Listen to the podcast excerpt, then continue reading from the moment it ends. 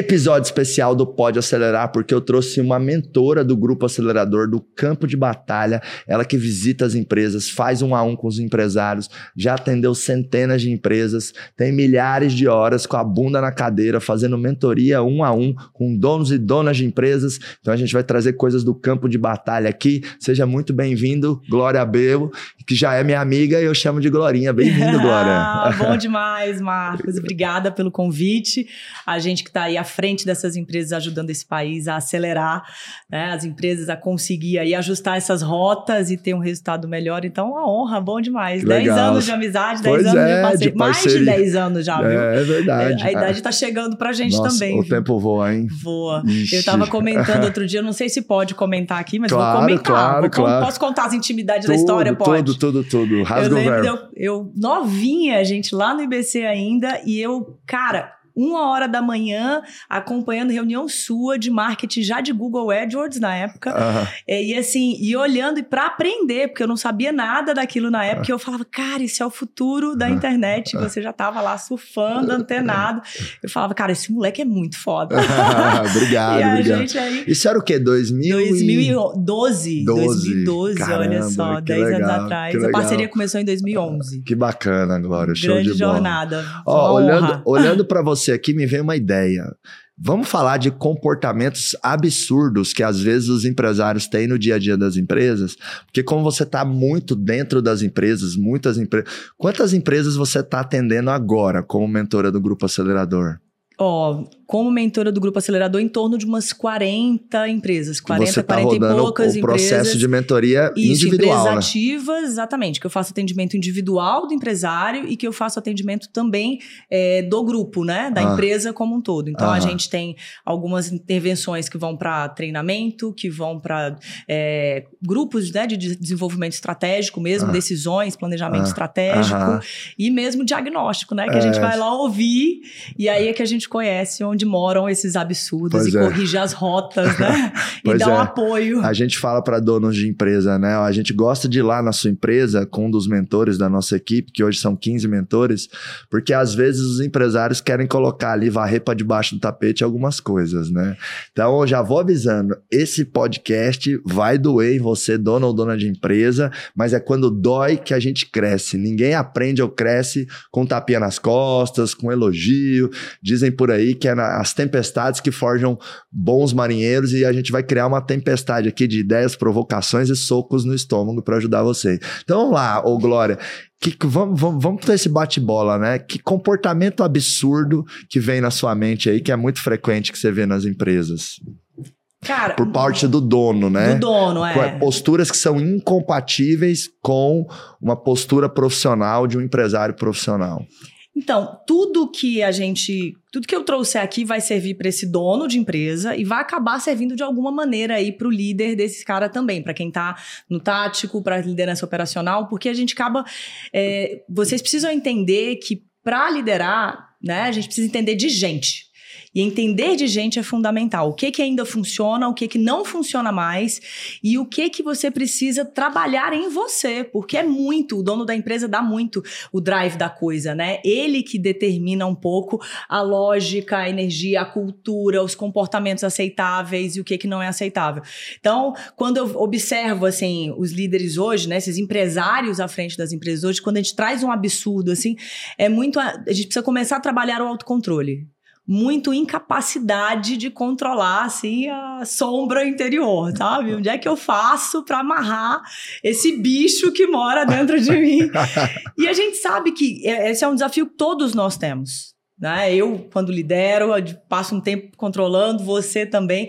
Eu, quando era mais jovem, assim, fazia strike na equipe, não era uma questão só de, de desequilibrar. Eu não percebia que eu, eu não, não sabia que eu não podia fazer aquilo. Será uma bola de boliche e fazia strike Fazia ali. strike Eu acho que eu me time. reconheço nisso, viu? Acho que tem empresários que estão ouvindo, assistindo, devem se reconhecer nisso aí. Exatamente. Só que o mundo mudou, né? E a coisa não funciona mais assim. Porque a gente, a gente traz isso, tá? Acho que, é- acho que é uma coisa importante do pro empresário saber, assim, a gente traz isso da nossa trajetória, a gente aprendeu isso em algum lugar, né? Uhum. Então a gente vem de um momento do mundo ali dos anos 80 em que isso era ok. né? É, humilhar, massacrar, bater, teoricamente, bater emocionalmente no colaborador, ok. Só que o mundo mudou, né? Então, quando eu vejo, por exemplo, é, empresários humilhando o colaborador ou dizendo para ele, mas eu que mando. Então a gente precisa atualizar esse mindset, é, sabe? A, a, última palavra é minha, né? Quem, quem, quem, quem manda aqui sou eu. Não que você não possa usar da força da sua posição, mas existem palavras melhores, né? Como, Isso. por exemplo, eu gosto de usar para o time assim, gente, confia em mim. É, uhum. quem está na cadeira da maior liderança aqui, ainda, por enquanto, sou eu. Então confia em mim, vamos por aqui. Eu sei que tem cinco de vocês aqui indo o contrário, que eu procuro ter uma liderança participativa, perguntar a opinião dos meus líderes. E uhum. quando todo mundo pensa o contrário, mas a minha intuição fala mais forte, eu vou por aquela rota. E às vezes eu falo pro time, ó, se der certo, o mérito é de vocês. Se der errado, a culpa é minha. Então confia em mim. É, usa essa expressão com seu time, ao invés de falar, a última palavra é minha, quem manda sou eu, faz e pronto. É aquela história do manda quem pode, obedece quem tem, tem juízo. Isso já tá, passou, tá né? lá na década de 80, né? Pode parecer que é pouco tempo, e no, em tempos modernos, 10 anos é muita coisa, né, Glória? É, é quase um século. Coisa. Exatamente. Entra outra geração na rodada, né? Uhum. Então, por exemplo, essa questão de você desequilibrar emocionalmente, despejar no colaborador, hoje a gente já tem até legislação que nos protege de nós mesmos. Uhum. E eu acho que esse é um exercício que a gente tem que fazer, assim, cara, o que que dá para fazer hoje com as equipes, o que que não dá mais. E não é que não é, não pode ter o determina-se que, não é que não pode ter firmeza na sua fala, não é que você não é o, o, o, voto de Minerva na hora em que a gente tem ali uma mesa redonda em que, putz, talvez seria um voto vencido, mas não é voto vencido. Eu, como visionário do negócio, eu, como visionário dessa empresa, sim, preciso tomar decisões e direcionar também o que eu acredito, né, como você falou. Mas a maneira é que é a grande sacada. Uhum. E hoje, assim, não cabe mais. Hoje a gente já sabe, as pessoas têm conhecimento sobre o que é assédio, as pessoas têm conhecimento sobre como é que a gente. É, pode se relacionar de maneira saudável, né? E é engraçado porque isso vem em várias frentes, viu, Marcos? Assim, eu percebo que a gente tem, por exemplo, o líder, o empresário que tem que ter cuidado na hora de conduzir o time e o exercício contínuo do valor respeito dentro das empresas. A gente tem trabalhado demais, porque eu tenho visto, por exemplo, é, líderes com amplo posicionamento de preconceito ou de bullying e por aí vai. Então tem que entender que o mundo mudou e a gente precisa atualizar a nossa mentalidade. Às vezes o que a gente recebeu de um líder nosso lá atrás, né? Eu, pelo menos, quando era da área de telecom, da área de refrigerantes, quando eu tinha ali um, um, uma atuação na área comercial, era muito pirão e tabefe, né? Era, a, a, o que valia era assim, funga no cangote desse cara para ele produzir. E aí, às vezes, o tom ia para outro, outro posicionamento, né? Ia para outro volume, xingamento, essas coisas se perdiam no, no, no discurso ali. Mas com dos anos 80 para cá, gente, olha que legal. É, a gente tem, com o advento da tomografia computadorizada, a gente começou a descobrir, porque assim, a sociedade muda, depois que a sociedade muda, a, a, o, o comércio vem aqui, o mercado vem atrás para atender as necessidades sociais, né? E aí depois a ciência chega. Então a ciência já chegou aí há quase 20 anos falando da importância do quê? Desse colaborador estar bem e feliz. Então lá, lá atrás a gente descobriu que o colaborador feliz ele funciona melhor do que ele neutro estressado. E e aí o mundo começou a mudar e as gerações novas já vêm nesse novo modelo. que funciona hoje é parceria. Então não dá mais para você humilhar um colaborador, não dá mais para você. É, não é que você não vai desequilibrar emocionalmente, não é que não, não vai acontecer, mas a gente precisa ter muita clareza desse papel e de quem você é, porque a gente e mais do que nunca, né? É, liderança não é dominância. E a gente não pode confundir isso. É, né? Liderar, você tem que usar muito mais isso que você falou. A influência, o caminho, dar a volta falando, negociar mais, treinar mais, orientar mais, trazer mais clareza para a mesa para que o acordo funcione. Muito mais do que a gente gritar com esse colaborador, per, por exemplo, per, que é um absurdo muito comum ainda hoje. Uhum. Persuadir mais, né? Eu, eu faço muito paralelo de liderança e vendas. Para mim, liderança e vendas é a mesma jossa, só muda o público. Quando eu eu estou vendendo, eu estou vendendo para o mercado, querendo trazer consumidor, que vai gerar receita no caixa. E quando eu estou liderando, eu estou vendendo para o cliente interno, que é o colaborador, para ele ter comprometimento e ter resultado, porque eu quero trazer produtividade para dentro da empresa. E quando o cliente pega e fala assim, Glória, não, teu produto está caro, o que, que a gente faz enquanto empresa? A gente argumenta, trata objeção, mostra, usa estratégias para mostrar para o cliente por A mais B que não tá caro, que uhum. o meu uhum. produto tem aquele valor. Ah, mas teu concorrente é melhor. Eu não chego pro cliente e falo assim, ó, oh, cala a boca, o meu concorrente não é melhor que eu não, eu sou melhor. Compra de mim porque eu tô mandando, você tá ouvindo? E a gente não trata o cliente externo Exa assim, né? Exato, então o cliente interno a gente também não vai é, tratar assim. O que eu vejo, nós seres humanos, a gente tem talvez ali uma certa armadilha inconsciente que a gente tende a replicar padrões, né, Glória? Você como uma grande expert em transformação humana também, sabe, né? Aqueles padrões negativos que eu peguei dos meus pais, dos meus chefes, dos meus líderes, aquelas más influências acabam ficando no meu inconsciente e eu replico padrões negativos. Uhum. E o ideal seria fazer o oposto. O ideal seria pegar o que eu tive de ruim e converter aquilo em algo bom. Coisas que me incomodaram no passado, ao invés de eu replicar com a minha equipe ou com meus filhos, eu deveria fazer o inverso. Por isso que eu provoco os líderes assim, ó, Glória. Seja o líder que você sempre sonhou em ter e nunca teve. Ao invés de ser, né, talvez ali, em muitos momentos, ser percebido como um babaca pela uhum. sua equipe, da mesma forma que você percebia um babaca que te liberava lá, liderava lá no passado, sabe? E assim, em relação ao respeito que você trouxe, né? Eu defendo que respeito não tem hierarquia, uhum. né? Respeito é de cima para baixo, de baixo para cima, para direita, para esquerda, 360. Respeito não tem hierarquia. E, e, e, você foi muito feliz trazendo, né, que o que a gente está propondo aqui não é um ambiente que é só não é tapear as Não é para ficar dançando, ai, tudo é desculpa, tudo é 10 mil, por favor. Não. Pode ter pressão, tensão, cobrança, mas na medida certa, né? Exatamente. Eu acho que o ponto é isso, é, é, é a medida certa.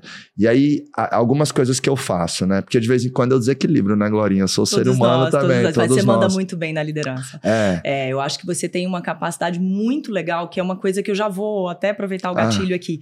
Para vocês que são empresários, isso é muito importante, né? É trazer para o colaborador essa percepção clara de que realizar os sonhos da empresa é realizar, vai, vai também ajudar a realizar os sonhos desse colaborador.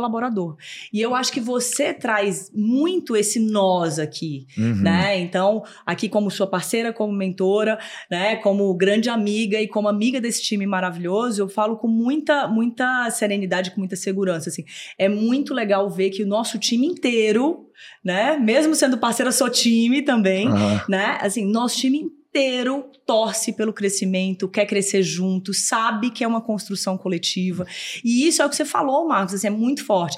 É, é o vender a ideia, né? Mas não é só vender da boca para fora, uhum. tá? Isso é muito importante. Quando você for sensibilizar o seu time, você precisa acreditar primeiro. Uhum. E uhum. você sabe, você vive isso muito forte de, cara, é, eu quero o meu time comigo. Uhum, né? Uhum. Então, não é só um, ah, vamos, vamos bater determinado número. Não, galera, vocês estão crescendo, a gente está crescendo, vamos juntos. Então, acho que essa, essa fala é muito é poderosa, que, né? É, em muitas empresas ainda existe um, uma percepção deturpada, muito errônea, de que assim, a empresa está de um lado da mesa e o time está do outro lado da mesa né? E não é. Uhum. Na verdade, vocês estão do mesmo lado da mesa. Exatamente. E quem está do outro lado da mesa é o mercado, é a concorrência. Por isso que eu fico triste, às vezes, dentro das empresas, tendo tanto problema humano interno, né? Muito. Entre o time, ou o dono, ou a liderança. Poxa, para que, que vai ficar brigando dentro da empresa? Você já tem o um mercado para brigar. Deixa uhum. eu te uhum. falar, quando tem muita confusão, quando tem falta de alinhamento, quando tem desentendimento, seja entre sócios, seja entre colaboradores dentro de uma empresa, Fica tranquilo, teu concorrente está festejando.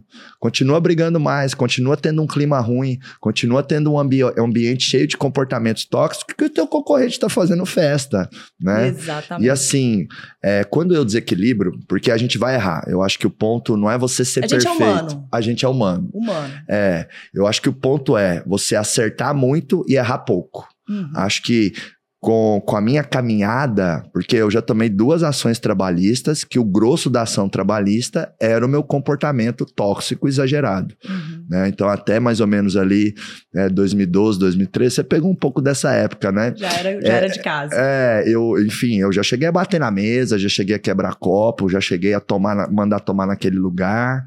Né? E, e, eu tinha até uma fala muito sedutora que justificava o meu comportamento tóxico, porque o ser humano às vezes ele é criativo para se manter na zona de conforto, né? Se usasse essa criatividade para sair da zona de conforto, propor, implementar soluções, estaria prosperando muito mais. Então eu falava para mim assim, eu sou assim, eu bato mesmo, falo palavrão porque eu filtro quem é forte e quem é fraco para ficar perto de mim.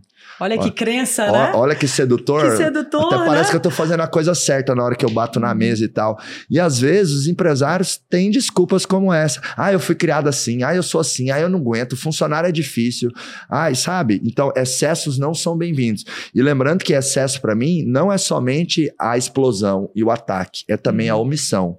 Porque tem empresários que são mais introvertidos, que a forma deles reagirem de uma maneira tóxica é às vezes virar as costas para a situação, Abandonar a situação. abandonar, não falar o que Deixar tem a que ser pessoa se dito. enforcar. Deixa que ele vai se enforcar, né? Exato. Desculpa boa também. Não se posicionar. Uhum. Então, isso não faz sentido, né? Então, eu vejo que eu vim melhorando muito. A, a minha ocorrência de com- comportamentos tóxicos diminuiu assim drasticamente. Se antes era todo dia, hoje, sei lá, é uma vez no semestre. Uhum. E eu quero batalhar para chegar num ponto que seja uma vez na década. E, Maravilha. Marcos, o que, que você faz quando você erra? Que esse é o ponto. Se o jogo é acertar muito e errar pouco, de vez em quando você vai errar. Quando você errar, use e abuse de duas palavras: perdão e desculpas. É muito bonito. Você é visto como um ser humano nobre, forte, inteligente, cheio de caráter e luz. Quando você ferra o barraco, sabe? Escorregou naquela casca de banana de novo. Uhum. Chama o time e fala: gente, eu errei no tom. Eu ainda Eu- tô aprendendo. Isso, eu errei na decisão, errei nisso, então eu quero pedir perdão para cada um de vocês. Uhum. Não significa que esse pedido de perdão eu tô me autorizando a fazer de novo. Não é isso, eu vou me esforçar, sabe? Mas eu quero reconhecer, eu, eu quero pedir desculpa. Na hora que você faz isso, você meio que zera a conta, né, Glória? Sim. Porque o, o feio não é errar, ter aquele comportamento tóxico absurdo, aquele. Isso já é feio, né? Na verdade, isso já é feio. Mas fica horrível quando você tem aquele comportamento tóxico absurdo, seja de explosão ou de omissão, e você nem reconhece, nem pede desculpa e perdão. Então, você, dono ou dona de empresa, eu tô te autorizando. Pede mais desculpa e pede mais perdão quando você ferrar o barraco e fizer merda dentro da empresa. Isso é bonito. Isso vai ajudar o seu time a também ter coragem de reconhecer erros. Uma coisa que eu amo, Glória, é quando chega alguém do meu time e fala assim: Marcos, eu errei, o ponto é esse, peço desculpa, o plano de ação tá aqui. Nossa, dentro de mim eu vibro.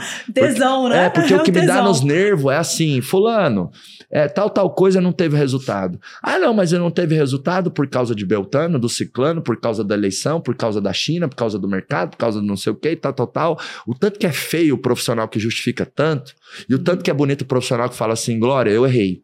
Não bati a meta, faltou atenção, faltou disciplina, faltou aqui, ó, esse detalhe, e eu quero me comprometer a fazer melhor. Então, meu, você transforma o erro numa coisa bonita quando você reconhece e pede perdão. Agora, não pode exagerar, né? Não usar isso como uma muleta. Tem que mudar de verdade. E, Glória, como, que- como que muda? Você que ajuda tantos empresários, né? Isso. Nesse processo de mudança, né? Nesse Aham. apoio à transformação. Co- Como, que a pessoa faz para mudar? Porque, porque é difícil, né? Às vezes a gente sabe que não pode fazer algo, mas a gente vai lá e faz. Então, o que que acontece? Vamos, vamos, vamos entender aqui juntos. Quando a gente, quando eu entro numa empresa, né, Uhum. ou quando nós entramos para mentorar como time, ou cada um é, é tocando alguma empresa, a gente precisa melhorar o quê? Processos, né? A gente quer que aconteça uma gestão, a gente quer resultados melhores e quem vai mover isso são as pessoas. Uhum. Então, a consciência de que qualquer resultado da empresa tem a ver com as pessoas é muito importante. Então, esse empresário, ele precisa primeiro tomar consciência da importância, cara, que ele, que ele precisa olhar para aquilo e falar, peraí, eu tam, a mentoria também é para mim, ou então, não, eu preciso procurar ajuda. Isso é muito importante. Algumas pessoas têm realmente desequilíbrios emocionais mais severos, necessidades emocionais ali, né, é, questões psicológicas mais severas e não procuram ajuda. Então, às vezes, uma das coisas, um dos acordos que eu faço é esse, ó, eu preciso poder te mapear se houver necessidade de você procurar uma ajuda especializada. Então, isso num ponto mais crítico. Mas na grande média, o que a gente observa é que ele acha que não é para ele. Não, não, vem melhorar o meu líder, vem melhorar a equipe, vem melhorar. Então, já partindo do pressuposto de que ele tomou consciência, cara, eu quero ser melhor, tem um pouco de começar a reconhecer esses comportamentos. Né? Então, toda transformação de gestão, de resultado, de processo, tudo que a gente faz é movendo pessoas. E a primeira pessoa, né, tem até um, um, um termo horrível que, que, que eu aprendi com uma grande amiga nossa, que assim, vir de cima é melhor, porque às vezes a gente entra e vai ajudar o time que está embaixo, mas se o líder que está tocando aquela organização inteira não está na decisão junto, ele não está sensibilizado, ele não está engajado, nada se transforma dentro de uma empresa. Hum. Então a gente costuma dizer que o modelo chuveiro é melhor do que o modelo bidê. Isso é boa. Então assim, de gente, cima para baixo, de né? cima para baixo, cara, tem que quando a gente pode treinar a equipe, desenvolver a equipe, vai melhorar? Vai melhorar. Mas quando esse empresário assume isso, peraí, eu posso ser melhor, eu, eu posso dirigir melhor o meu time, eu posso pilotar melhor, parar de sofrer as coisas, né? Tem, tem empresário que sofre a venda, que sofre o, a, a, liderança, sofre a cultura, sofre o processo. Então, assim, quando ele toma, quando ele assume esse papel, peraí. Então, estar à frente de uma empresa, por mais que eu não tenha pensado nisso antes, tem a ver com liderar, e liderar tem a ver com comportamentos, com ações específicas, ele começa a assumir esse papel e a entender a importância. Beleza, primeiro ponto, entender a importância. Cara, assumiu o seu papel. Assumiu o papel de é, líder é, é meio que fazer uma auto-venda, né, Glória? Pessoas são importantes e, tipo, não é da boca para fora. Não é da, se for eu, da boca para fora, não adianta. Eu lembro da época que eu falava isso da boca para fora, não adianta. Tipo assim, ah, pessoas são importantes. Mas no dia a dia, você, você de fato não muda, né? Então, uhum. e aí? Tem autoconsciência? Pra mudar. Tomou consciência do seu papel. Aí o outro ponto, observar quais são esses comportamentos né? E aí, vem cá, onde é que eu. Porque a gente sabe, todos nós sabemos onde a gente machuca o outro. Porque todos nós temos um radarzinho que fala assim: hum, acho que fiz merda. Uhum, entendeu? Uhum. Então, todos nós temos esse radarzinho. Momento uhum. que você perceber, opa, qual foi o gatilho, cara, que disparou aquilo em você? Porque às vezes aquilo é uma coisa como você falou, você traz da infância, porque você tinha um pai autoritário, ou você traz da infância, da, da, da, adolescência, porque você teve é, um momento em que você tinha que brigar com o mundo para se posicionar. E a gente vai tomando consciência, talvez eu não precise mais guerrear, o meu time está comigo. E aí eu não preciso agredir o meu time, eu preciso aprender a dizer pro meu time o que eu quero né? E esse aprender tem isso. Vem cá, quais são os gatilhos que me desequilibram emocionalmente e como eu reajo? Eu uso até um. um, um eu sei que dói, tá? Para você que é empresário, tá assistindo a gente. Eu sei que eu tô, vou dizer que agora dói, mas assim, usa a seu favor, que vai, vai ajudar, tá? Então, assim, o que, que eu falo, Marcos? É o seguinte. Quando você desequilibrar emocionalmente, né? A primeira tomada de consciência tem que ter o quê? Tá faltando repertório em você. Você não está lidando bem, né? Então a gente, como empresário e como líder, a gente olha e fala assim, cara, se eu desequilibrei emocionalmente nesse aspecto aqui, eu não tenho repertório para solucionar isso em paz, com tranquilidade, com orientação, com outros recursos mais úteis. Então, essa coisa que está me desequilibrando emocionalmente aqui, ela, eu preciso reconhecê-la. Gatilho. Depois, opa, como é que eu reajo? E aí eu vou mais fundo. Com que idade eu estou reagindo? Né? Então, assim, tem gente, é até engraçado, tem gente que bate o pé sabe? Bateu o pezinho mesmo. Tipo, dando birra. Birra, é. Tipo, quem é que bate o pé? Que idade tem um, uma pessoa quando ela tá batendo o pé? Ah, eu não quero, uhum. sabe? É três anos, quatro anos, ela tá reagindo com a criança dela lá atrás, como ela reagia quando era criança. Ah, tem gente que bate a porta, sai. Imagina, tá no meio de uma reunião, todo mundo reunido ali, e aí nessa, no meio dessa reunião, o empresário vai, ah, então tá bom, então também não quero mais falar. E ele sai e bate a porta. Tipo, oi? Brother, volta aqui, colega, né? Volta aqui. Então, assim, qual a idade que a gente faz isso? Adolescente. Né? Então, se a gente não parar para observar, tem um que é uma faixa dos 10 anos, assim, do tipo, ah, também não quero mais brincar. eu faço muito esse. Ah. Aí, que quando eu vou fazer isso, o que que eu faço? Olha a sacada. O que que eu faço? Eu volto e falo, cara, não faz mais sentido.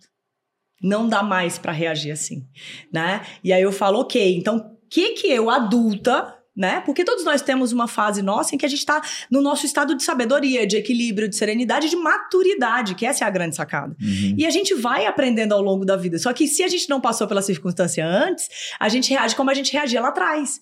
Tanto é que é muito comum jovens, ao serem liderados, por exemplo, trazerem comportamentos ali que eles têm em casa com pai e mãe. Então, enquanto a gente não criou uma maneira de resolver aquilo com serenidade, a gente vai trazer o que a gente fazia antes, né? Então, por exemplo, se era uma pessoa que tinha um ato de agredir, ela vai agredir. E aí, opa, peraí, como é que você pode fazer para resolver essa situação sem precisar agredir é, essa outra pessoa? Peraí, a pessoa tá ali para ajudar também, tá todo mundo no mesmo barco. O lado da mesa é o mesmo, né? Se o barco afundar, lasca todo mundo que tá dentro desse barco. Então, ter essa consciência é muito importante. Com que idade você tá reagindo, né? E isso é para bater na nossa vergonha mesmo, pra gente olhar e falar, nossa, como é que eu tô fazendo isso? E, e lembrar de trazer pro seu eu maduro, cara. Sendo maduro, como eu sou empresário agora. Como empresário, eu vou conduzir uma empresa que vai cuidar de famílias. Existe uma responsa nisso. A gente fala demais disso. Assim, os empresários e as empresas transformam o Brasil. E aí, se esse empresário se permite ficar dando birra, dando chilique, só fazer o que quer né? Um CEO de uma empresa que só faz o que ele vai falir a empresa. Então, se ele se permite não começar a cuidar dos comportamentos, cuidar desse emocional e a entender que a maneira como ele interage, que a comunicação é isso, é o oxigênio das relações. Então, se ele não cuida da maneira como ele age e reage, ele vai, vai não só fazer o strike, né? Mas ele vai ter todas as formas de impacto e vai colher aquilo ali. Então, às vezes a gente entra na empresa e vê esse tipo de absurdo, sabe? De, é, já tive casos, por exemplo, de empresário jogar tudo no chão, como você falou, é, de empresário ameaçar outra pessoa, e, e, e, no meio de uma discussão que estavam todos procurando uma solução. É, ou às vezes reagindo com cinco anos de idade, né? Eu vou te mandar embora, hein? Mas de fato não vai mandar. Tipo, mãe mais equilibrada que fala assim: eu vou sumir dessa casa, é, né? Mas e, e, e, na verdade não vai, e isso não é legal para a criação dos filhos, uhum. porque a mãe está ensinando o seguinte: eu ameaço, mas não acontece. É da boca para fora. Isso vai diminuir até a percepção de, de respeito, de, de uhum. autoridade, quando você de fato Isso. coloca algo sério na mesa, né? Não, e assim, essa, isso gera insegurança nesse colaborador. Uhum. E aí o que acontece com o ser humano em insegurança? Ele olha assim e fala: nossa, peraí, se a gente tá cenário caótico, reação de sobrevivência né? Se, se a pessoa começa a estartar demais dentro da empresa essas frases que são, na verdade, falta de repertório, falta de argumento, falta de capacidade de negociação, falta de organização, às vezes está faltando um processo e o litígio está pautado naquilo ali. Mas às vezes nesse, nessa etapa em que eu começo a gerar medo dentro da minha organização, né? Sensação de caos, reação de sobrevivência. Aí você tem colaboradores que estão super bem, de repente ele olha para o outro assim e fala: Ei, se vai demitir alguém, é melhor tu ir. Melhor tua mãe chorar do que a minha. E aí você começa a ver, às vezes, companheiros de trabalho que começam a se degladiar. Por quê? Porque esse cenário de caos, tá todo mundo na sobrevivência, qualquer um pode ser demitido a qualquer momento, você gera uma tensão interna que não só vira um, um problema entre os colaboradores, como até mesmo para o resultado da empresa. É, uma outra consequência negativa é que os melhores, os talentos, vão atualizar o LinkedIn, vão mandar currículo para o mercado. Porque do mesmo jeito que empresa boa não fica com gente ruim, gente boa também não fica em empresa ruim. Exatamente. De forma alguma. E olha né? como o mundo mudou, né? Antigamente as empresas que iam para as revistas eram o quê? Maior faturamento. Hoje são o quê? As melhores empresas para se trabalhar. Então, olha o tanto que mudou. Os talentos hoje não querem mais só é, ganhar grana ou só crescer rápido, né? Hoje, sim, ter conexão com propósito, um ambiente saudável, né? Hum. Boas relações, bons acordos é fundament é que, são que fundamentais. Isso é, e que isso é a diferença entre o, o, engajamento temporário e o engajamento sustentável. Exatamente. Aliás, o resultado, eu digo mais, né? O resultado temporário e o resultado sustentável. Na pancadaria, no caos, eu faço resultado? Faço, mas temporário. Isso. Agora, quando eu sou uma ótima empresa para se trabalhar, o meu resultado é sustentável. E empreender não é um esporte de um ano, é um esporte de décadas. Não faz sentido a gente criar cenários onde a gente tem resultados temporários. A gente precisa de resultados permanentes e sustentáveis, né? É, e como argumento também para os empresários aí, cada pessoa que você perde é um, tem um custo invisível absurdo, que não é só financeiro né? É emocional para sua equipe, é de aculturação, é de ambientação desse cara, de treinamento. Nossa, dá um trabalho Absurdo. danado. Encontrar e formar pessoas boas dá um trabalho danado. Eu gosto de fazer uma reflexão, às vezes, com empresários, que é assim, né? Pensa no melhor colaborador ou gestor que tem hoje na sua empresa. E aí, é, agora eu vou fazer um leilão para comprar esse colaborador para minha empresa. Uhum. Vamos supor que você é meio que empresário desse colaborador, como um empresário de um atleta. Uhum. O empresário de um atleta pode negociar o passe dele no mercado. Então vamos supor que o colaborador te autorizou a negociar o passe dele. Ó, chegou e falou na empresa: ó, se vocês quiserem que eu vou para uma outra empresa, pode vender aí o meu passe numa tarifa X, o pessoal te paga e eu vou para outra empresa.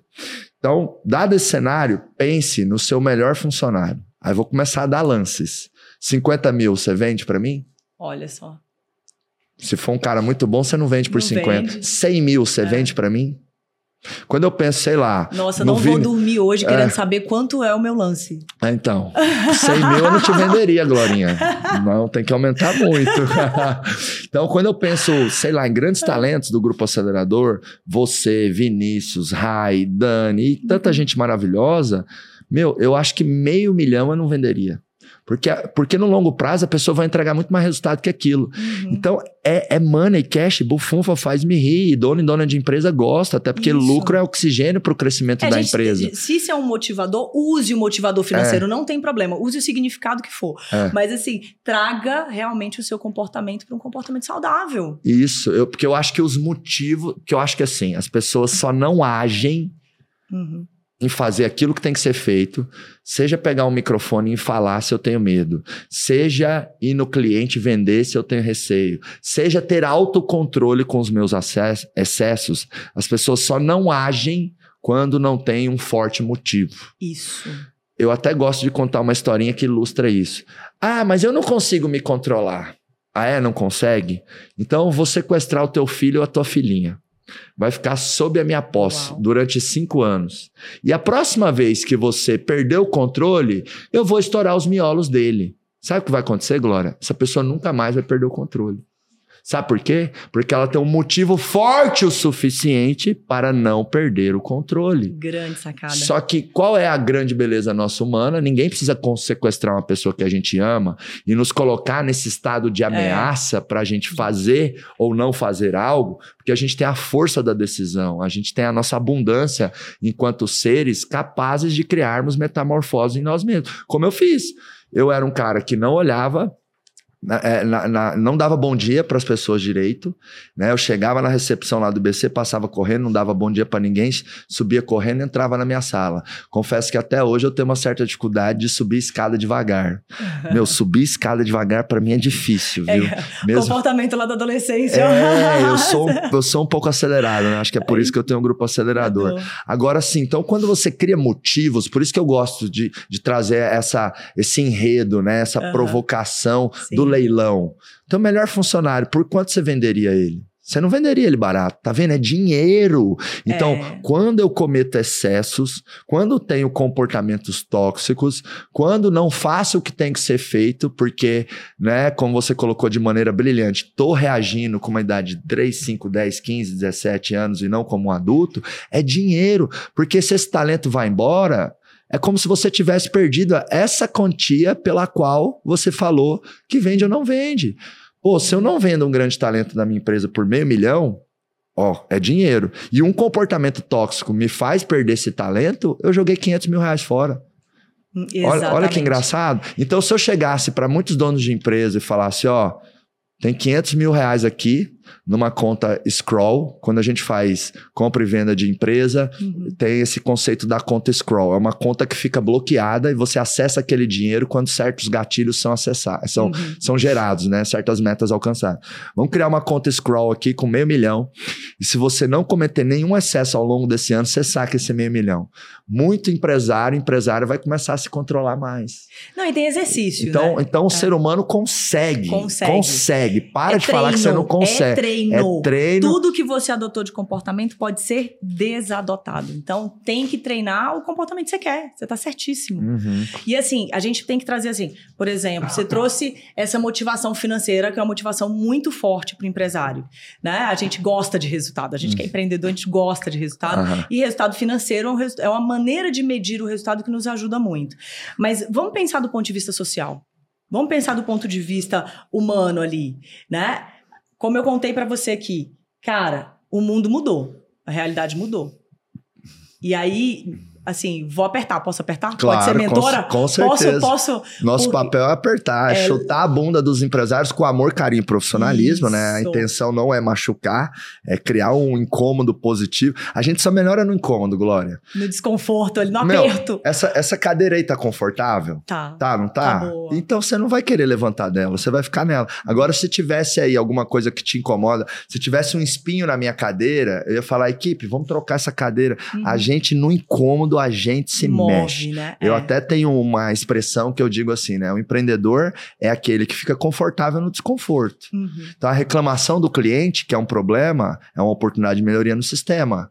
É, um excesso que eu cometi, né, um comportamento tóxico que eu tive, é uma oportunidade de melhoria em mim.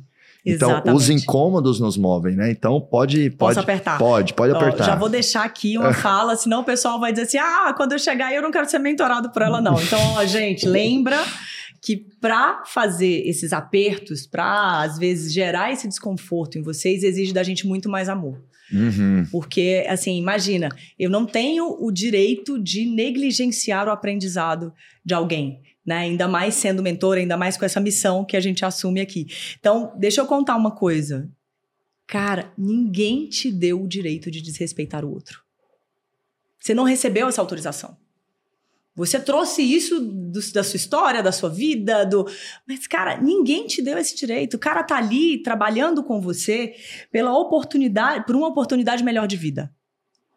Então, a gente tem que ter muito essa consciência. O cara não faz, porque assim, colaborador erra, cansa, a gente tem que treinar, treinar tem hora que é um saco, né? Como líderes mesmo, e assim, compartilhando aqui, a gente nem sempre está no estado emocional perfeito, nem sempre a gente está assim na plenitude, né? Na elevação maravilhosa para as palavras certas. Então, assim, e aí de repente chega é, é, um, um momento em que você olha e fala: peraí, eu preciso melhorar também?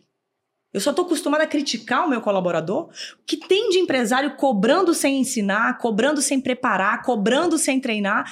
E aí o cara cobra no nível 1, cobra no nível 2. Cara, você vai cobrar no nível 18, o cara não vai saber fazer tem que treinar o cara, tem que estabelecer o acordo, tem que ter clareza. Tudo isso que a gente trabalha muito nas empresas.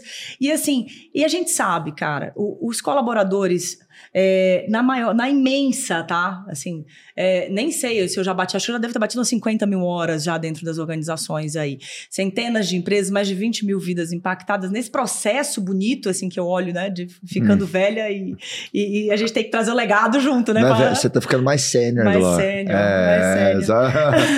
então, assim, quando a gente, quando eu olho para essa jornada toda, nesses últimos aí 12 anos aí de jornada, quando eu olho para tudo isso, na imensa maior parte das vezes, era ignorância. O colaborador não sabia. A gente está num país que tem seca, sede, fome, cegueira, falta de acesso à saúde, falta de acesso à educação. Nós que tivemos alguma boa base, muitas vezes a gente não recebeu ali né, um, um, uma orientação nem sobre produtividade na escola. Faculdade não ensina. A gente está muito num, num, país que a gente ainda vive a coisa do você tem que dar conta, meu amigo. A gente começa a trabalhar, tem que dar conta. Né? Você está estudando, tem que dar conta. Então, assim, o colaborador, imagina, esse cara provavelmente pode ser que ele tenha tido menos menos ainda do que a gente. E muitas vezes ele tá na intenção positiva, ele quer que dê certo. A gente te, tem mecanismos legais para a gente trazer aqui, como, por exemplo, aproveitar a chegada desse colaborador para treinar bem, para estabelecer com clareza o acordo e a expectativa sobre os comportamentos dele. Isso encurta demais o caminho. E aí, assim, quando a gente olha para esse esse papel do empresário, esse papel social do empresário, de transformar aquela pessoa, de, de, ter a oportunidade, porque ele pode não querer fazer, né? Se a gente pegar aqui, vamos, vamos pensar como líderes na nossa vida aqui. Quantos líderes nós tivemos que verdadeiramente transformaram positivamente a nossa vida? Quando eu pergunto isso nas palestras, as pessoas levantam um, dois, e aí, assim, nem sempre o cara que transformou esse colaborador positivamente, ele é o cara mais fofo. Nem sempre ele é o cara politicamente correto, mas ele é o cara que verdadeiramente se importou.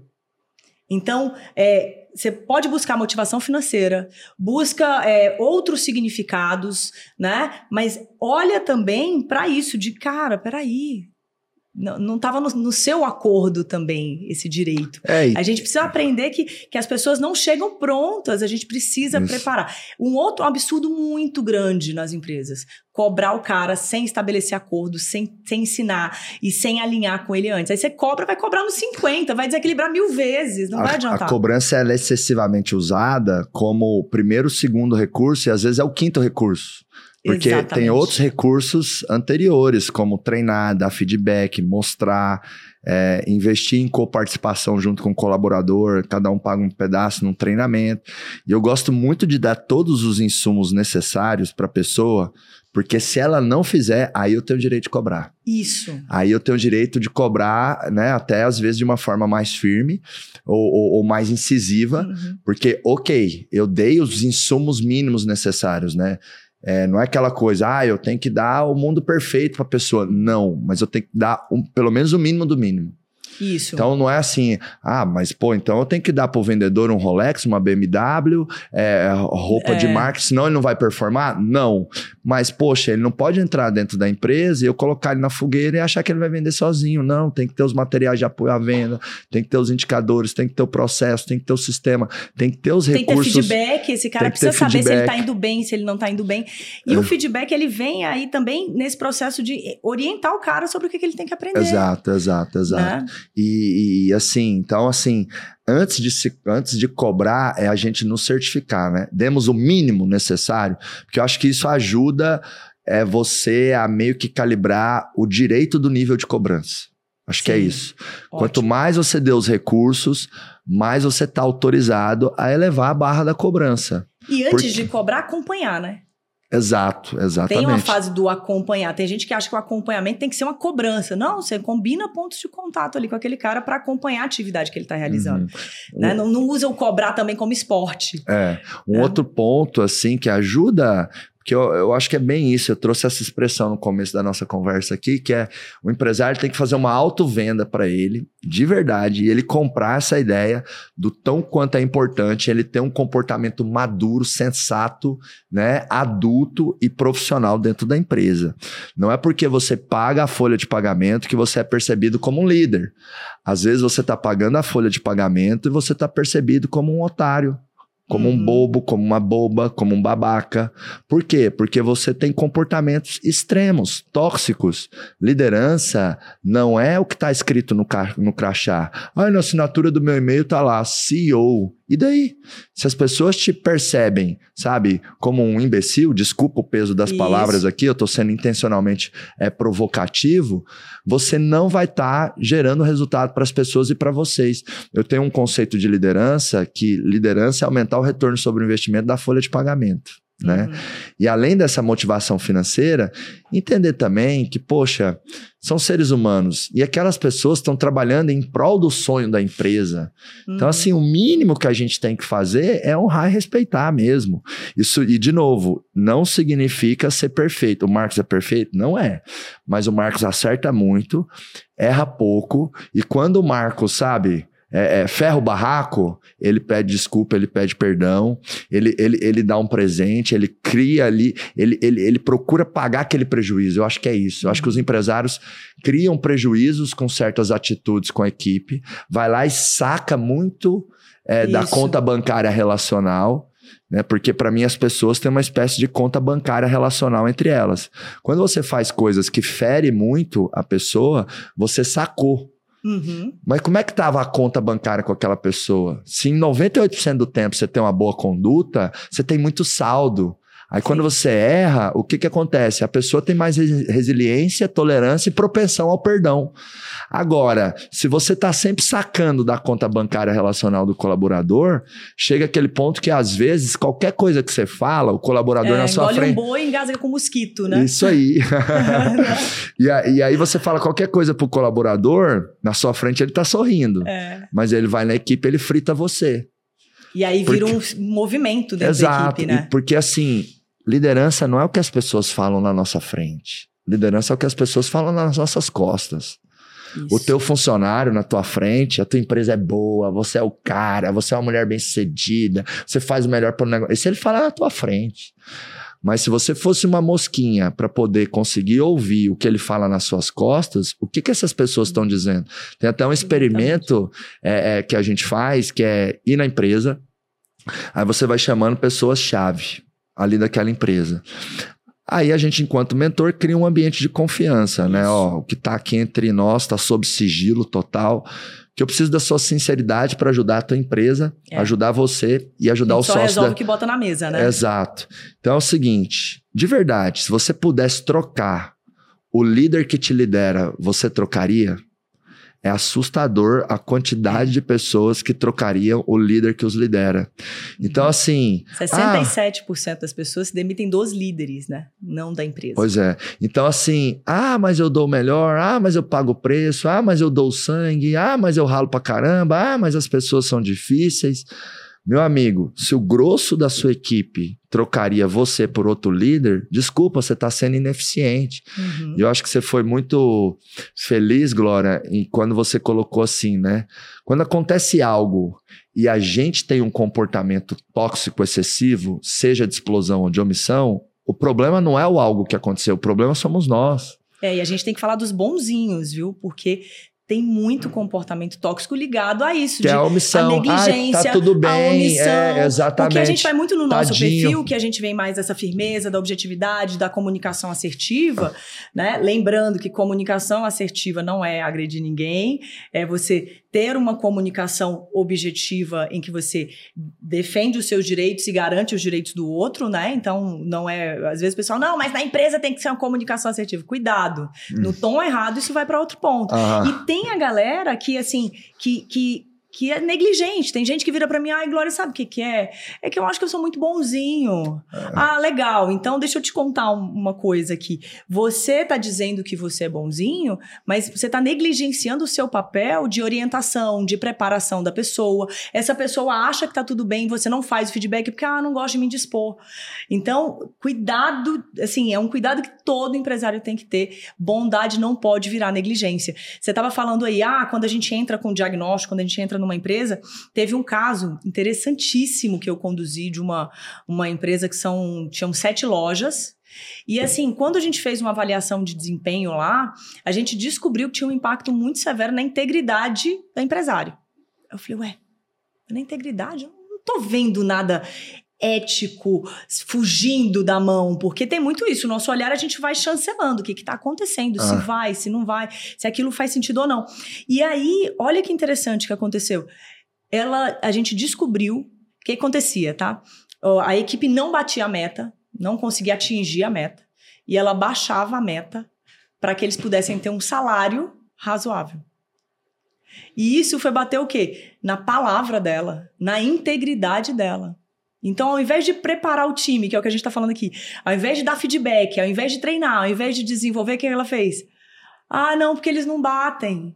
Vamos baixar esse número. Cara, não resolve. Tem que se posicionar. E a gente vê, quando vocês estavam falando aqui hoje, de, cara, é, tem que executar, tem que fazer, tem que agir tem que ter essa consciência. Você é o empresário da empresa, você é, você é o líder principal dessa empresa e você precisa se posicionar, precisa entender esse papel. Então, não é, só a negligência não vai resolver. Tem gente que fala, ah, não, mas resolve sozinho. Tem demais, né? Pessoal que vem com esse discurso do não deixa que isso aí, ah, eles se resolvem. Não, cara, eles vão se resolver do jeito que eles entenderem, não do jeito que você acredita que a sua empresa deve funcionar. Não da maneira como você entende que essas pessoas devem, né, é, se comportar dentro da empresa como um todo. Então, tanto a gente, quando a gente olha assim, ah, na agressão, né, na agressividade aí, não na agressão, mas na agressividade, ou em desequilíbrio emocional, checa o gatilho verifica qual é o aprendizado que você tem que aprender, né? O que, você tem que puxar de aprendizado ali para você não precisar desequilibrar emocionalmente naquela situação. E para quem é muito fofinho demais, cara, peraí.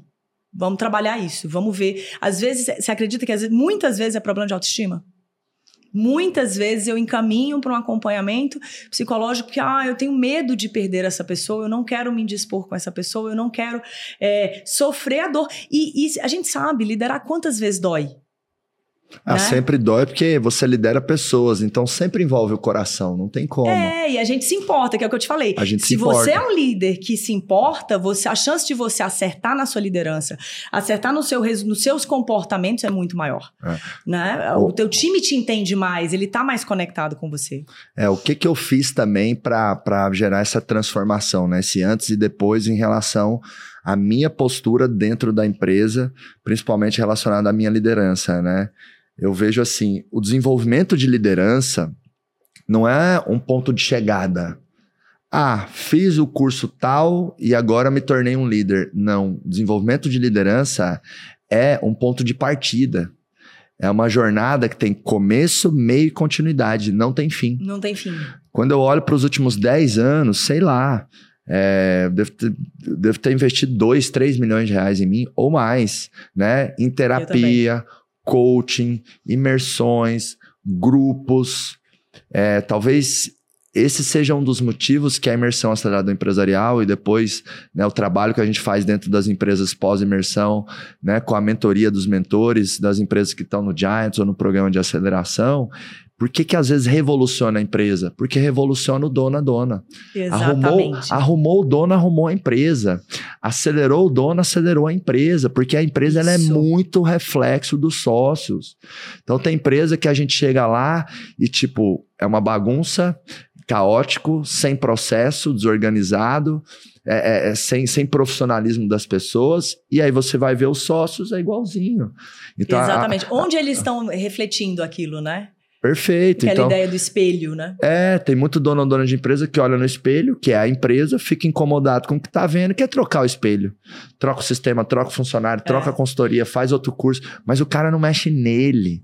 Né? A história que você falou, Às né? vezes ele chega lá, não, não é pra mim, né? É, o chuveiro é muito mais efetivo que o bidê para tomar banho, né? Muito mais. Exatamente. É, então, assim, assuma uma jornada de desenvolvimento de liderança. Não existe gestão sem autogestão. Não existe liderança sem autoliderança. Eu sei que isso é muito dito, só que isso é efetivamente pouco usado na prática, porque talvez por a gente estar na cadeira do dono ou dona da empresa, vem o ego. Vem meio que a Vem. autoproteção. Tem gente que tem prazer. É, vem meio que tipo assim, tá, mas ninguém me tira do meu lugar. Por isso que eu falo que um grande problema que donos de empresa têm é porque eles não têm um superior, superior imediato. Hum. Não tem um líder barra chefe para dar feedback, sabe? Para dar um chacoalhão, para pôr o dedo na ferida. Eu digo pra eles usarem a empresa como referência. Imagina que a empresa é o seu chefe. Você tem atribuição do cargo, tem atribuição da função, É, outra coisa que também é chefe para nós empreendedores são as metas. as metas. Então, assim, o que a meta me diria frente a essa minha atitude? Uhum. Ah, tô sendo muito bonzinho, não vou desligar ele porque tadinho dele. Mas, poxa, quando eu sou bonzinho com um, eu tô sendo injusto com toda a equipe. Exatamente. E, e- e liderança não é um concurso de popularidade onde todo mundo tem que gostar de mim. Muitas vezes eu tenho que tomar decisões difíceis. Então, muitas vezes, se pergunte: essa decisão que eu tomei, essa atitude que eu tomei, o que a minha meta principal ou o que o meu conjunto de metas diria para mim frente a essa decisão? Porque se eu fui bonzinho demais com um e tô prejudicando um todo, o que, que a meta falaria? Cobraria. Ei, presta atenção, você fez um acordo comigo. Você disse que ia chegar aqui. Você disse que ia entregar esse resultado. Agora, você tá com essa palhaçada, bonzinho, bonzinho, tadinho dele. Ou às vezes o, o- o inverso. Eu, eu- ah, tem muito dono ou dona de empresa que é cabeça dura, como eu era.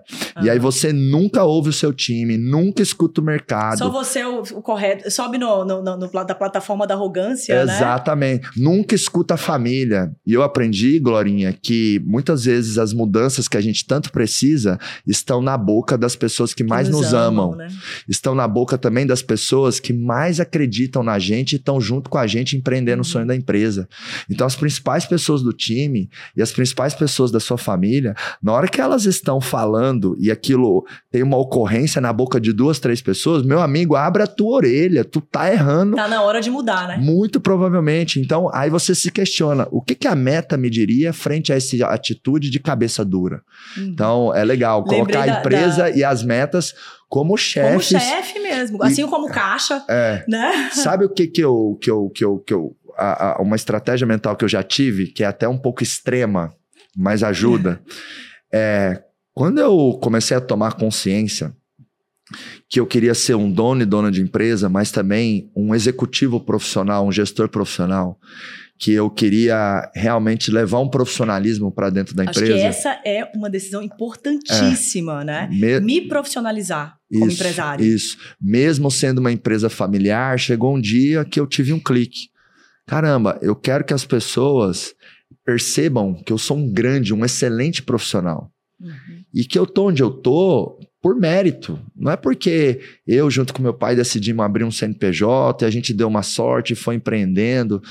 E aí eu, eu, eu, eu tive esse clique, sabe? E aí, Glória, tinha dias que eu chegava na empresa com a seguinte estratégia mental. Eu tô chegando para uma entrevista de emprego. Ué, Marcos, como assim? Você é sócio da empresa e você tá chegando para uma entrevista de emprego? É. Porque numa entrevista de emprego, Glória, a gente calcula as palavras, a gente presta atenção em todos os detalhes. Uhum. Numa entrevista de emprego, você dá o seu melhor, você chama as pessoas pelo nome, se você absorve uma informação, você não esquece. Você está 100% presente ao que está acontecendo. Uhum. Numa entrevista de emprego, você se mostra para o mundo da melhor maneira possível. Então, o dono ou dona da empresa que tem essa atitude de ir para a empresa como se ele estivesse indo para uma entrevista de emprego, porque ele quer mostrar o melhor dele para o mundo. Profissionalismo, né? a maturidade, tudo isso que a gente falando. Exato. Independente de, ah, eu sou dono da empresa e ninguém me demite Entendeu? Isso é. faz diferença. Ah, mas a empresa é minha. É. A empresa é minha. Imagina. Exato. A postura... Sozinho, meu amigo, é um outro tamanho que você Exato. vai ter. A postura do dono muda completamente hum. os resultados da empresa. A competência dos sócios muda completamente os resultados da empresa. Muda demais. Que outro, que outro comportamento vem assim na sua cabeça é, é, é excessivo ou coisas ou bizarrices que você já é. encontrou nessa sua jornada aí dentro das empresas? Nossa, Glória? tem muita coisa bacana assim. É, engraçado, né? Divertido, mas tem coisas que são perigosas. Por uhum. exemplo, eu já peguei empresário cometendo crime por exemplo, invadir o WhatsApp do colaborador para saber se esse colaborador estava fazendo o que tinha dito que ia fazer. E aí me chamou porque estava, ah, descobri que está atraindo uma pessoa. Eu falei, cara, como assim que você entrou no, no espaço pessoal do seu colaborador? Cara, tem lei para proteger disso, viu? Volta aqui, não viaja na maionese. Você não tem, não, não, é porque você é o líder desse cara que você tem o direito de infringir qualquer regra ou acordo da sociedade. Né? A, a ética ainda é o acordo, né? O caminho ainda é o acordo. Então, tem que ter esse cuidado em garantir que a sua atuação está dentro da, da, da lei, mas assim, é, é, também tem que ter esse cuidado de preciso fazer acordos claros sobre o que eu espero desse colaborador. Uhum. Sabe? Acho que cobrar o que o cara não faz, é, é, é cobrar o que eu não ensinei, estabelecer aí é, diretriz, cuidado com essa métrica do engajamento. É um cuidado muito importante. Por que, que a gente tem, né, de, de, de estudo, assim? A gente vai ter numa empresa, em média, 14% dos colaboradores ali já automotivados. Esse cara é lindo. Oh, delícia. Esse é o, é, esse é o, Messi, é o Cristiano é, Ronaldo. É o, exatamente. É o, é Você tem 14% ali dos Messis da sua empresa. É o autogerenciável Autogerenciável. Ali. Roda quase que sozinho. Exatamente. E aí, o que que acontece? Tem, aí a gente vai ter os 10%, né? Que são ali as laranjas podres da empresa, que é a média, tá? Ninguém tá dizendo que esses 10% é, são, acontecem em todas as empresas, nem os 14% acontecem em todas as empresas. Isso é uma média, inclusive é um, estudo com milha, milhões de pessoas. Uhum. Bem legal. Então, o que, que eu quero trazer para a realidade de vocês? Assim, um ponto importante cuidado, todo mundo. A, a gente está numa cultura muito forte de cortar a cabeça do cara que é a laranja podre. E a gente está entrando numa tendência a entrar no descarte de colaborador. Ah, esse não serve, esse não serve, esse não. Não, peraí. Vamos aprender a liderar, vamos aprender a desenvolver esse cara. E assim, muitas vezes o cara que está nos 10% não é uma laranja podre real. Ele é alguém que está insatisfeito, né? Alguém que está desconfortável com a função, alguém que está numa liderança, mas é, que não está respeitando ele. Então, por isso que a gente fala que é tão importante aprender a lidar com o colaborador usando o respeito como frente principal. Mas assim, quando você olha, muitas vezes a laranja podre não sai por isso, por peninha. Já tive empresários que ficaram três anos segurando um colaborador que, assim, e a gente tem que entender que machuca, né? Três anos segurando um colaborador, esse colaborador tá machucado. Porque você começa a virar as costas para ele, começa a negligenciar ele, tira da função e por aí vai. Então, a gente tem que olhar para esses 10%, entender quem é que é recuperável, quem que não é. Dos 14% é a parte fácil, né? E tem líderes que pensam, é, o papel desse empresário, desse líder é mover os 76%. E aí a gente, por isso que a gente estuda tanto engajamento discute tanto engajamento. Agora, onde é a nota de corte entre eu cobrar engajamento, estimular o engajamento do meu time e eu sobrecarregar o time? Então, assim, é, ontem me fizeram essa pergunta, ah, Glória, mas como é que é a sua atuação? Eu falei, olha, quando eu tô nessa, nesse meio termo, é, opa, peraí, a empresa não, o cara tem que ser engajado, mas a empresa não pode matar o cara né? Então tem que ter um acordo claro nesse sentido de opa, até onde vai, até onde é saudável. Então tem demais empresas hoje, tanto nesse absurdo do descarte do colaborador, que eu acho que é um ponto que a gente pode trabalhar bem, né? Que tem que trazer a real. A nossa falha é o quê? É, será que esse líder tem um processo para liderar? Será que ele sabe liderar? Né? Será que ele sabe o papel dele? Será que ele tem um acordo claro? Será que esse colaborador foi ensinado, foi treinado, foi preparado para a função? Ou a gente está só olhando para esses 10% e descartando? E em relação aos 76%, lembrar, cara, engajamento é totalmente emocional. Eu puxo esse cara, como você falou. Mas isso é sustentável? Eu vou puxar até onde, né? O acordo tem que ser saudável para é, todas as partes. Minha recomendação disso, né, de procurar esse equilíbrio entre é, colocar demanda na pessoa, é, ou segurar um pouco isso para que ela continue satisfeita, engajada dentro da empresa, acho que o ponto aí é uma atuação muito customizada. É, não tem receita, não né? Tem receita, não é, tem receita. Porque tem pessoas que, que, tem pessoas que gostam do volume de trabalho, enfim, hum. tal. É claro que mesmo com essas pessoas, eu tenho que estar atento a alguns sinais de burnout. Às alguns... vezes você tem que frear, cara. Às vezes eu tenho. Tem, tem puxar. Já aconteceu de eu falar pra, pra, pra, pra Rai, por exemplo, a Rai saiu de férias, ela foi pra Suíça. Uhum. E aí eu falei, Rai, você vai ficar pelo menos um mês, né? Ela, não, duas semanas. Eu falei, você tinha que ficar um mês, menina, você só trabalha. Né? Então, vai viver um pouco, Vai né? viver um pouco, Se é. ele pifar, vai fazer falta. Exato. Eu prefiro ela entregando um pouquinho menos, mas sem pifar.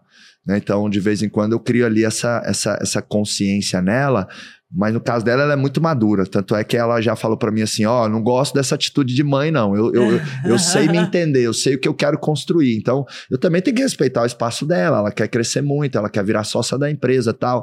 Assim como tem pessoas, é, é, o José, que é nosso designer, me ajuda a criar conteúdos, tá? Enfim, um dia ele falou comigo, falou assim, Marcos, eu tô trabalhando muito, tô ficando até de noite, é, isso não tá legal, não tá saudável para mim. Aí eu peguei e falei para ele, então você tem que gerenciar melhor o seu tempo. Você tem que é, é, fazer aquilo que você quer. Não quero você se matando pela empresa. Uhum. Claro. Até, aqui... até aquela coisa assim, negocia melhor comigo. Isso, exato. É. Claro que também isso tem, isso tem um pouco a ver com a cultura e o drive e a pegada da empresa, né? Uhum. Tem empresa que eu falo que é mais repartição pública, como se fosse instituição pública. Sim. Tipo, das 5 e meia da tarde, a maioria das pessoas, a bunda já tá coçando, parece que teve uma formiga. Começa que... a arrumar a bolsa, né? Começa a arrumar a bolsa, ah. porque assim, tipo, seis seis horas, vamos meter o pé. Nossa, então, dá desespero, né? É, Na gente que é empreendedor. Tem empresa que a maioria das pessoas não trabalha por resultado, trabalha por horário. Uhum. Né? Tem empresa que tem uma cultura maior de, de intensidade, de intraempreendedorismo, de entrega, uhum. e aí tem que ter um alinhamento desde a hora do recrutamento, que é o nosso caso aqui. Então a gente tem uma empresa que está no momento de construção e a gente tem uma, uma empresa. Fase de crescimento, Exato. empresa em fase de crescimento precisa de energia. Exato, tem intenção, tudo mais. E aí, como que eu suavizo isso? Até mais com os líderes que ralam tanto. Eu falo assim: ó, oh, galera, eu não acho que é justo vocês trabalharem o tanto que vocês trabalham pro resto da vida. Realmente não acho. Uhum. E me comprometo com eles a, a não ser sempre assim. Eu não acho que a liderança tem que passar 10 anos trabalhando que nem né, um cavalo Você vai escravo. Perder, ele, ele, vai, ele é, vai tombar, ele é. vai aguentar. Agora, por um outro lado, por um momento de construção, uma fase de 2, 3, 4 anos, se a gente quer distorcer o tempo, você quer crescer muito, e você está no momento e você faz essa escolha, uhum. porque é o colaborador ou o gestor que tem que escolher trabalhar muito, tem que fazer parte do momento de vida e do estilo Isso. e do que ele acredita. Exatamente. Não algo goela abaixo da empresa. Porque se for goela abaixo da empresa, ó, meu amigo, você não vai ter final de semana, você vai trabalhar. Aquela pessoa ela vai sair. Vai sair rapidamente. E quando. Não aguenta, né? É, não aguenta. Então, quando tem colaboradores é, que saem rápido, isso é muito ruim para o colaborador e para a empresa. Uhum. Para o colaborador é ruim porque ele não fez um ciclo de carreira. E quando o profissional tem aquele currículo que é macaco que pula de galho em galho a cada seis meses, Ele tem dificuldade de arrumar emprego? ele vai perdendo o poder de empregabilidade. Eu, na hora que vejo um currículo que no camarada nos últimos cinco anos passou em quatro empresas, Uhum. na cabeça dele ele tá achando que é diversidade de experiência. Na minha cabeça eu tô vendo falta de lea- lealdade, falta de consistência, É. falta de visão de construção de carreira. Então, para o profissional, é ruim essa É história dele ficar menos de três anos. Na minha opinião, três anos é o mínimo de um ciclo de carreira para construir case, para participar de uma fase Pra da entregar empresa. projetos, né? De ponta a ponta. Perfeito. Para a empresa também é muito ruim essa pessoa Uhum. não fazer um ciclo de carreira, porque vamos lá, ok, a cada semana o, pro- o colaborador vai progredindo, entregando mais valor. Uhum. Mas acho que ele começa de fato a beirar uma altíssima per- performance depois de um ano dentro da empresa. Uhum. Então, o colaborador, quando chega na empresa, ele dá muito trabalho e pouco resultado. Se ele Sim. fica pouco tempo, ele só ficou na empresa nessa fase que ele dá prejuízo. Pouco, é, pouco É. resultado e muito trabalho Não retornou, né? não retornou ainda. Uhum. Então, tem que ser depois de um, um ano, pelo menos, ali ficando mais dois anos, que você inverte o jogo. O colaborador dá pouco trabalho e muito resultado. Então, é perde-perde quando alguém fica pouco tempo dentro da empresa. Então, eu gosto muito de fazer o acordo na hora de contratação. Como é que tá o ritmo aqui, Uhum. como é que funciona aqui. E com a liderança, porque hoje a gente está no momento que a gente trabalha assim, insanamente. Muito. E, e com a liderança eu faço um acordo e eu costumo cumprir os meus acordos, né? Isso é um Uhum. componente importante da nossa liderança. Não cria, Confiança, né? A sua Não, palavra é. tem que valer. não crie expectativas nos seus líderes, gestores, vendedores ou talentos, expectativas que você de verdade não vai se comprometer em ajudar a realizar. Sim. Então, uma expectativa que eu crio hoje aqui no Grupo Acelerador é: ó, eu vou ter vários sócios, vários de vocês. Uhum. E realmente vou pegar ali 5, 10% da empresa e criar um programa de participação, onde vários deles ali vão poder conquistar ações da empresa. Eu realmente vou fazer isso. Então eu crio essa expectativa com um compromisso absurdo em transformar isso em realidade. Porque se eu não fizer, em dois anos eu perco todos os meus talentos. É, então, outra expectativa que eu falo. Beleza, líderes, estamos trabalhando que nem um cavalo, um cachorro, uma cachorra, enfim tal, mas não vai ser sempre assim. Eu não aceito, não é justo com vocês. Então Uhum. vamos estruturar os times, vamos montar os processos, vamos, sabe? Exatamente. Traz pra mim o que você precisa pra você operar bem, É, né? é, E tem que ter essa abertura, porque tanto esse cara tem que ser remunerado adequadamente, quanto esse, esse, esse empresário ele tem que ser capaz de ouvir e entender o momento certo de realmente permitir que esse líder encorpe o time, porque sem, sem braço ele não consegue sim, também. sim, sim. E o líder também tem esse bom senso de saber o que pedir, o que não pedir de acordo com o momento, né? Exatamente. Então eu falo, líderes, vamos fazer a empresa prosperar cada vez mais, que a gente vai ter caixa para você ser um líder de líderes, para ter uma estrutura mais redonda, ter uma empresa né, que tem cada vez mais benefícios. Com isso, você vai ter cada vez mais colaboradores mais engajados. Lá no futuro, você está ganhando duas, três, quatro vezes mais e trabalhando menos. Porque eu realmente Uhum. acredito. Acredito que quando um líder entra numa empresa, durante um ciclo de carreira, ele vai pagar o preço para conquistar o espaço dele. Mas lá na frente, a empresa tem que entender que aquele cara vai trabalhar menos e ganhar muito mais. Vou dar um e exemplo. tudo bem, né? E tudo E bem. que bom, Sabe- cara. sabe- Acho que essa é uma É, sacada. e sabe por que tudo bem? Porque o líder construiu a estrutura que funciona e está dando resultado para a empresa. Exatamente. Então não me importa mais as horas. Exemplo, é o Vinícius, nosso diretor comercial. Ele entrou tem mais ou menos um ano e meio, alguma coisa assim, tá trabalhando que nem um cavalo, um cachorro. Né? Daqui dois anos, ele tem mais funções de apoio na, na, na área comercial.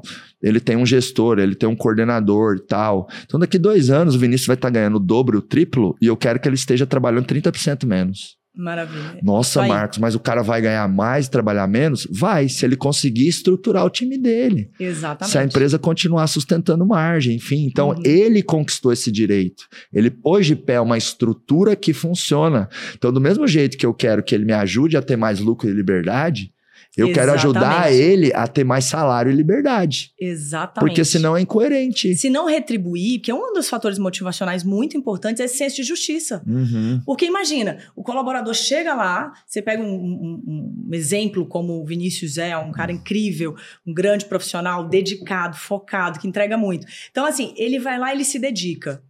Ele vai ver que, peraí, eu tô doando mais do que eu estou recebendo.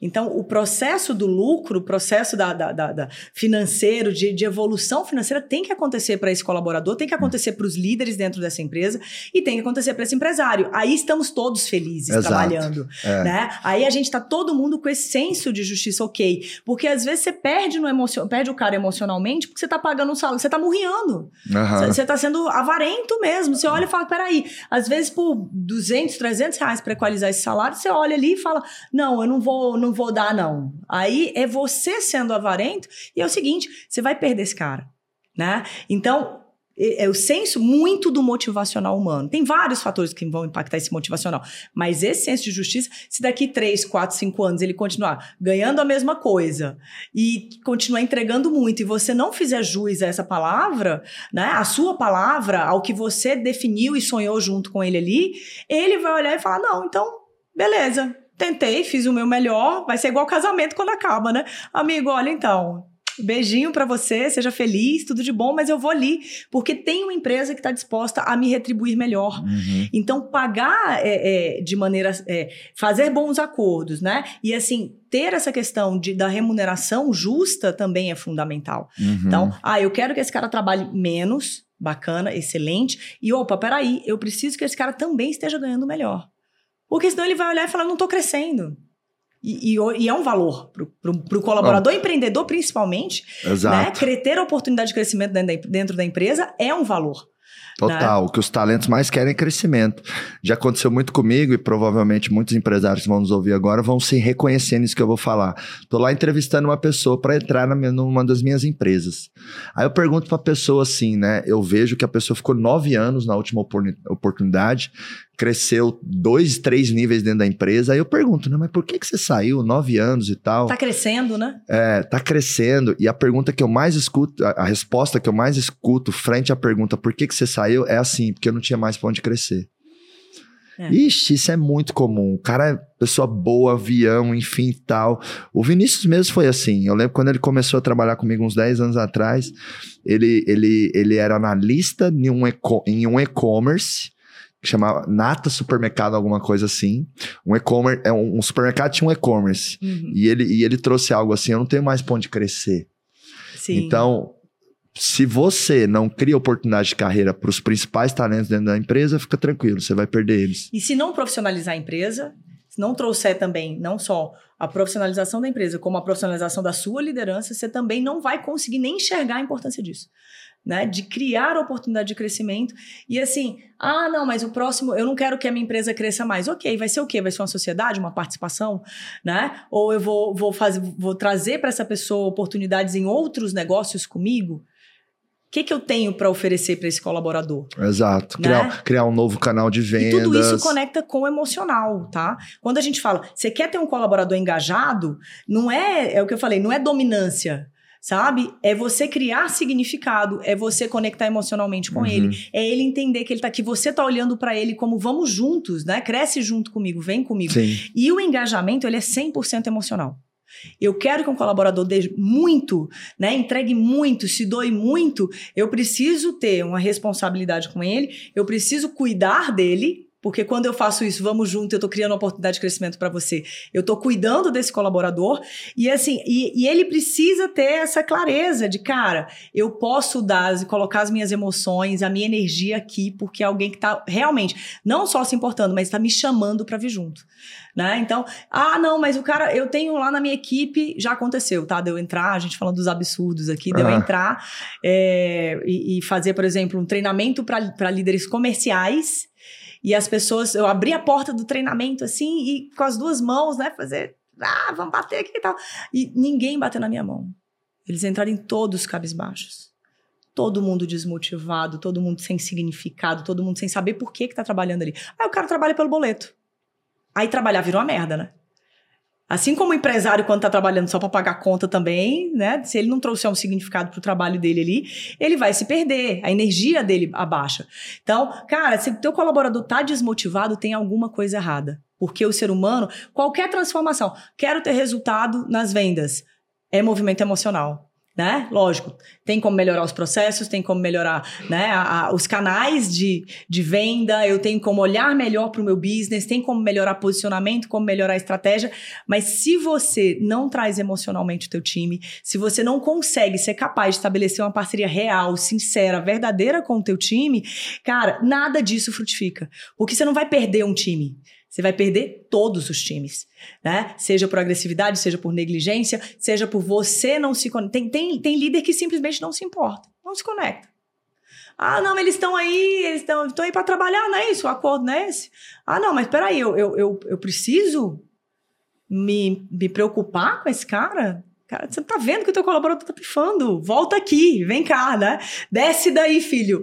Que do viaja na maionese, né? Porque tem ah. gente que vira Deus, né? O cara vira empresário, aí ele vai crescendo, ganha um pouco de dinheiro e aí esquece que ele tem um, um papel importante ali, como líder, como empreendedor também, mas principalmente como alguém que pode ajudar alguém a ir para um nível mais alto, né? A ter uma oportunidade de vida melhor, a fazer um resultado melhor.